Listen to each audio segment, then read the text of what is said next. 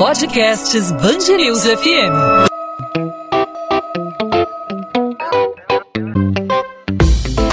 Dois às 20, com Maurício Bastos e Luana Bernardes.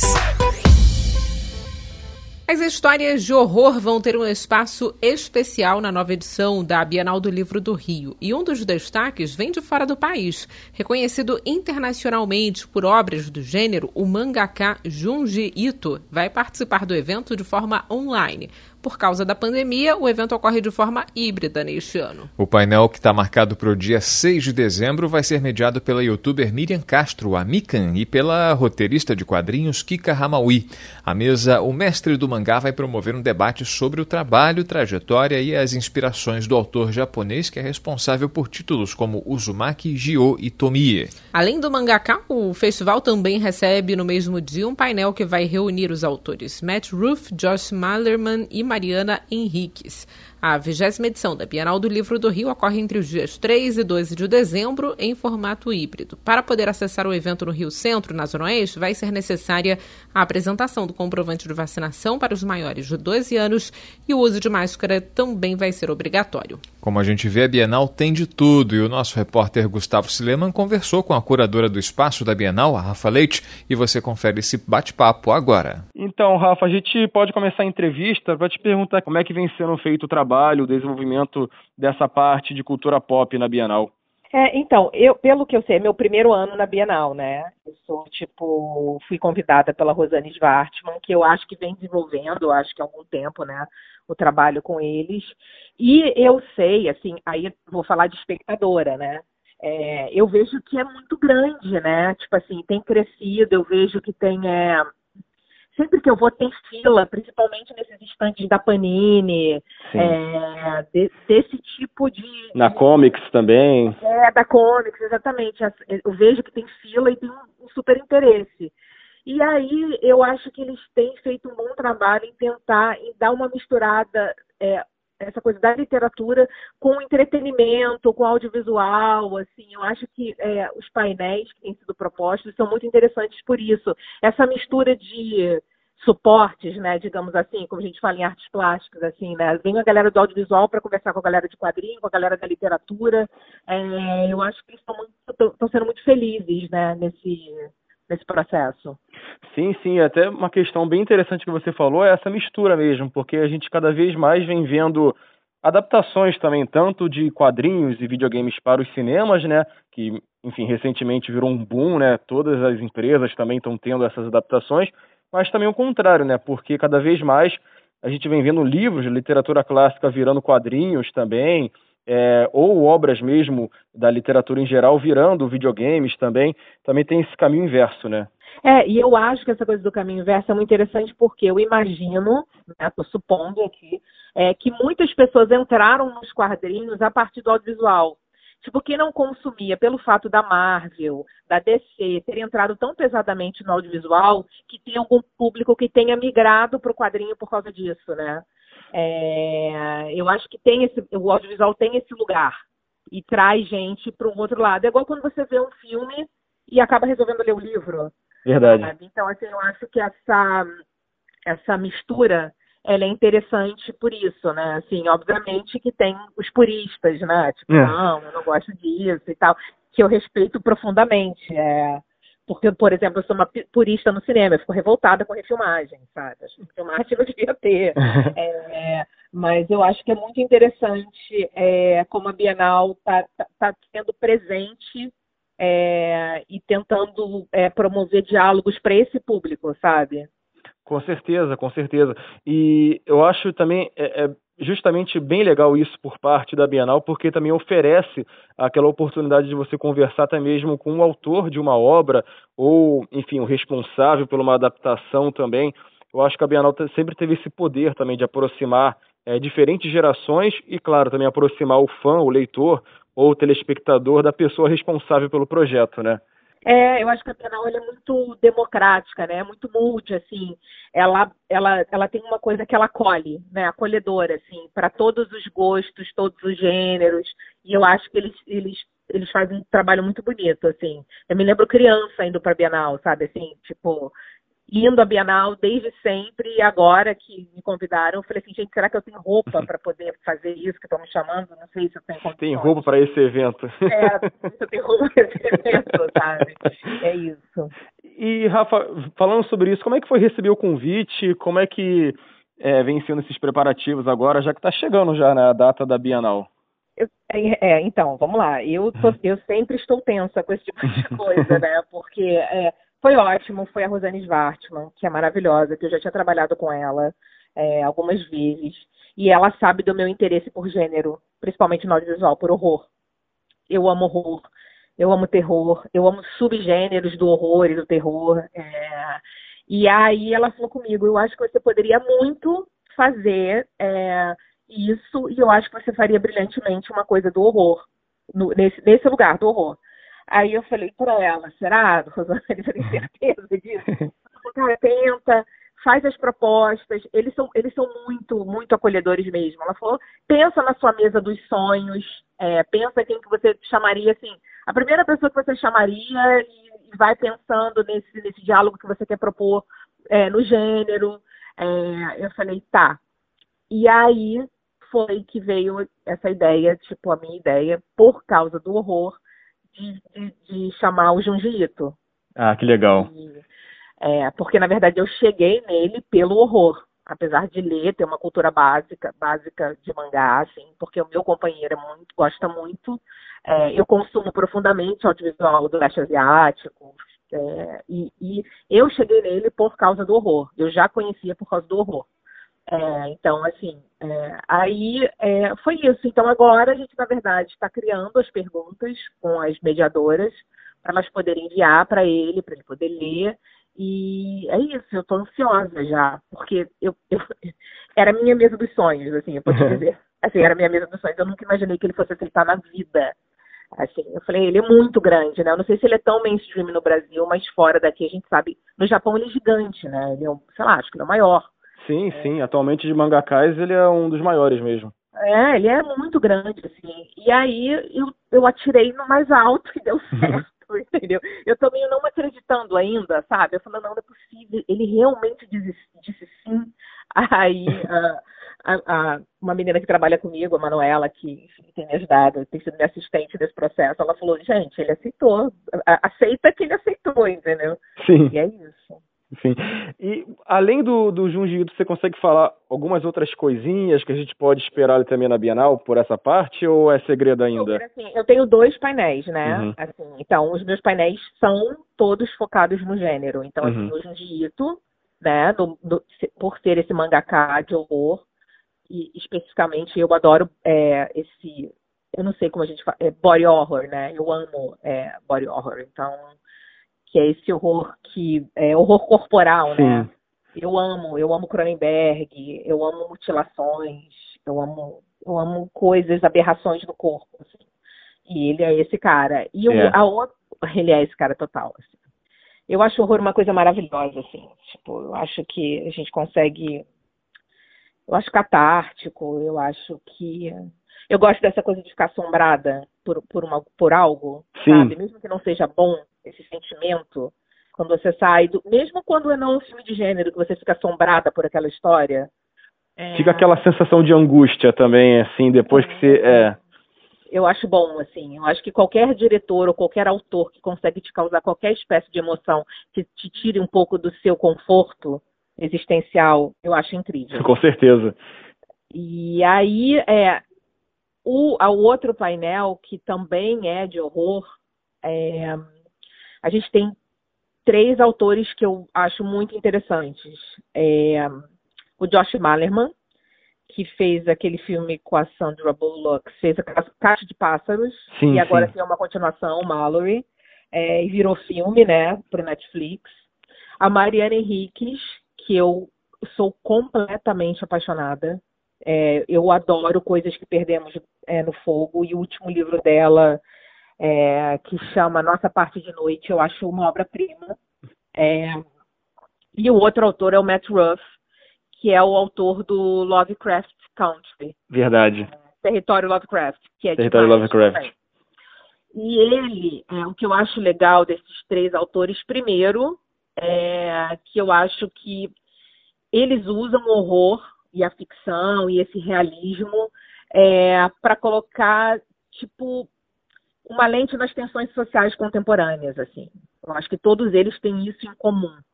Então, eles usam o horror, o horror tem esse lugar, né, de discutir as mazelas da sociedade, é, problemas psicológicos grandes. Eu acho que eles colocam essa lente nessas questões sociais é, é, de forma muito interessante.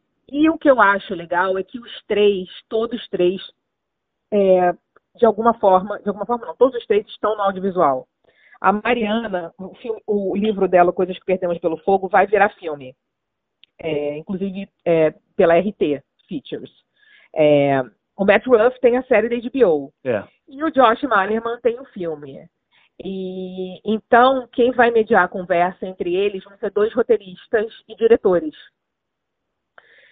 Porque eu acho que tem algo algo interessante, assim. Eu acho que existe uma demanda muito grande pelo gênero, por horror. Acho que as pessoas gostam, elas sentem repulsa. Eu acho que tem algo no horror que é interessante. E volta até mesmo naquele assunto que a gente estava tocando sobre a questão da, da, da, do, da convergência de mídias também, né? Da questão de livro, de filme, adaptação, mangá, gibi, enfim. Como também tudo ali conversa um, um com o outro, né? É, exatamente. A gente não, é, a coisa da, do, do gibi, do mangá, do quadrinho, né? Tem uma coisa do, do a gente não pode esquecer que o, que o cinema são quadros, né? Sim. Tem assim quadros para filmar, assim. É, tem diretor que faz storyboard do filme inteiro.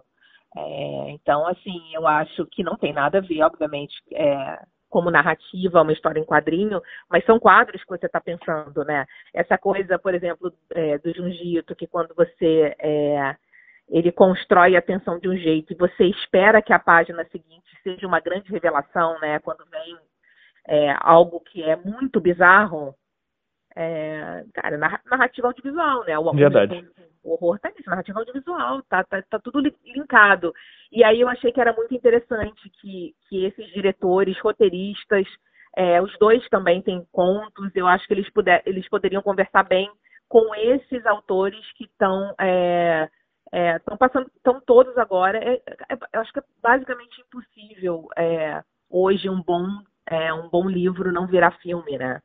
É tipo, é difícil você pensar nisso. Assim, eu acho que todo mundo sai com, com um livro bom vendido. Sim, sim. E, e, até tem filme, livros também, não, nem tão bons também que viram filme, então imagina os bons, né?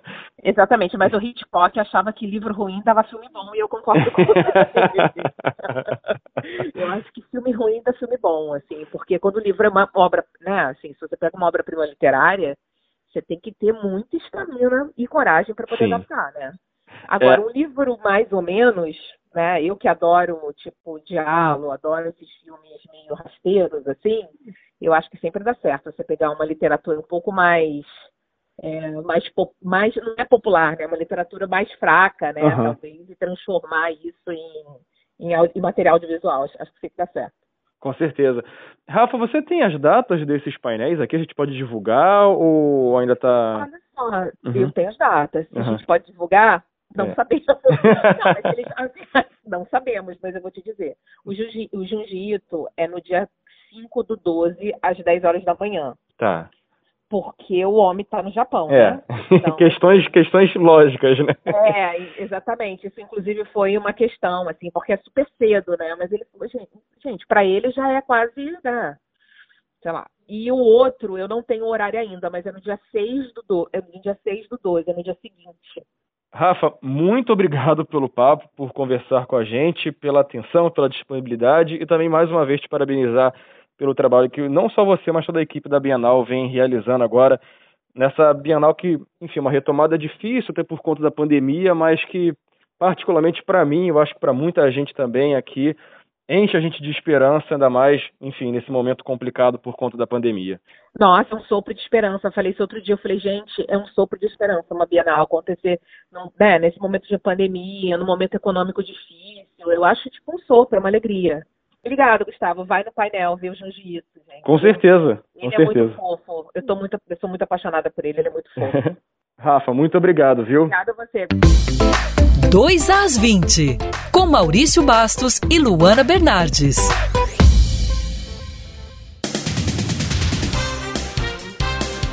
A concessionária Metrô Rio e a empresa Metrô Barra foram adquiridas pela Mubadala Capital, um fundo de investimento de Abu Dhabi, nos Emirados Árabes. Com a transação, o fundo e os co-investidores dele passam a ter 51,5% de participação acionária nos ativos. O investimento que viabilizou a entrada do fundo no setor foi feito pela troca de parte das dívidas da Invepar com a Mubadala, em negociações que começaram em 2016. Em 2017, o fundo iniciou um empréstimo ponte para a Invepar solucionar necessidades financeiras financeiras imediatas. O Metrô Rio opera as linhas 1, 2 e 4 do metrô Carioca. Ao todo são 58 quilômetros de extensão, 41 estações e 64 trens. A concessionária diz que não haverá mudança em relação ao nome, à operação e também ao funcionamento. Especialistas pedem que a população se mantenha tranquila, já que a possibilidade de casos do mal da vaca louca no Rio de Janeiro foi descartada, de acordo com nota do Ministério da Agricultura.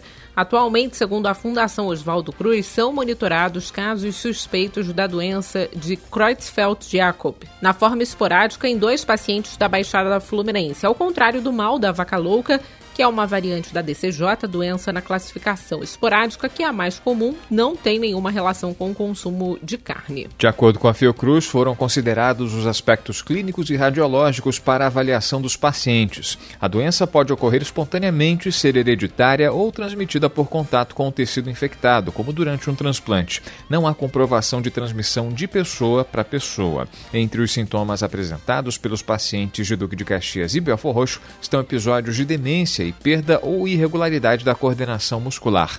Mundialmente, a DCJ esporádica apresenta uma incidência estável e descrita de um a dois casos novos a cada um milhão de habitantes. O uso de máscaras em transportes públicos e em ambientes fechados é a única restrição vigente na cidade do Rio. Nesta sexta-feira, a Prefeitura anunciou a suspensão de medidas como o distanciamento entre as mesas de bares e restaurantes e a limitação em estabelecimentos comerciais e estádios. A lotação em pistas de dança também está autorizada. As medidas foram publicadas no Diário Oficial do município.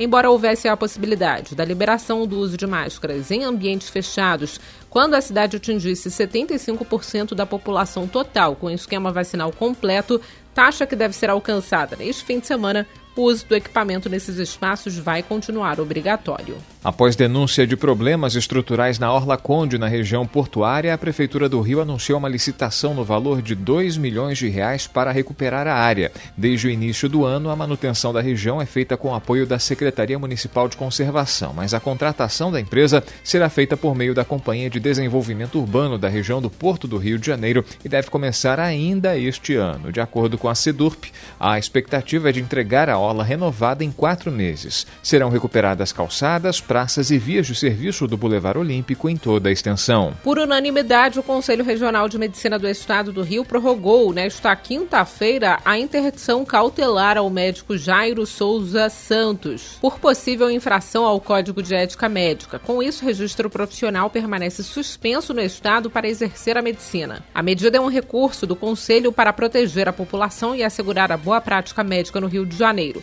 A primeira vez em que o CREMERG aplicou a interdição cautelar em Jairo Souza foi no dia 10 de junho deste ano. O ex-vereador está preso acusado da morte do enteado menino em Riborel de 4 anos. 2 às 20. Ponto final no 2 às 20. O 2 às 20 é a Band News FM em formato podcast com os destaques do Rio de Janeiro, os principais assuntos da nossa cidade e do nosso estado, sempre disponível para você de segunda a sexta-feira a partir das 8 da noite nas principais plataformas de streaming de áudio, também no nosso site Band News FM Rio com.br fechando a semana, deixando você muito bem informado e sempre contando com a sua participação, ouvindo e comentando os nossos episódios que ficam disponíveis para você nas nossas plataformas. A gente te espera. Pode mandar sua mensagem para a gente. Maurício Bastos Rádio é o endereço para você me encontrar no Instagram, nas redes sociais. Manda sua direct, a gente conversa por lá. E com você, Luana? Comigo pelo Bernardes Underline Luana, Luana com dois N's, onde eu falo sobre a coluna de literatura aqui da Band News FM do Rio de Janeiro. Procure também os perfis da Band News FM, não só no Instagram, mas também no Twitter, no Facebook, também temos YouTube. É muito fácil localizar a gente, é só procurar Band News FM Rio. A gente volta na segunda-feira para você. Um ótimo final de semana. Tchau, Luana. Tchau, tchau, Maurício. Até lá.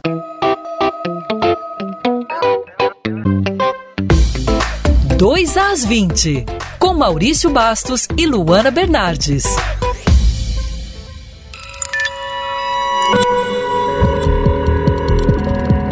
Podcasts News FM.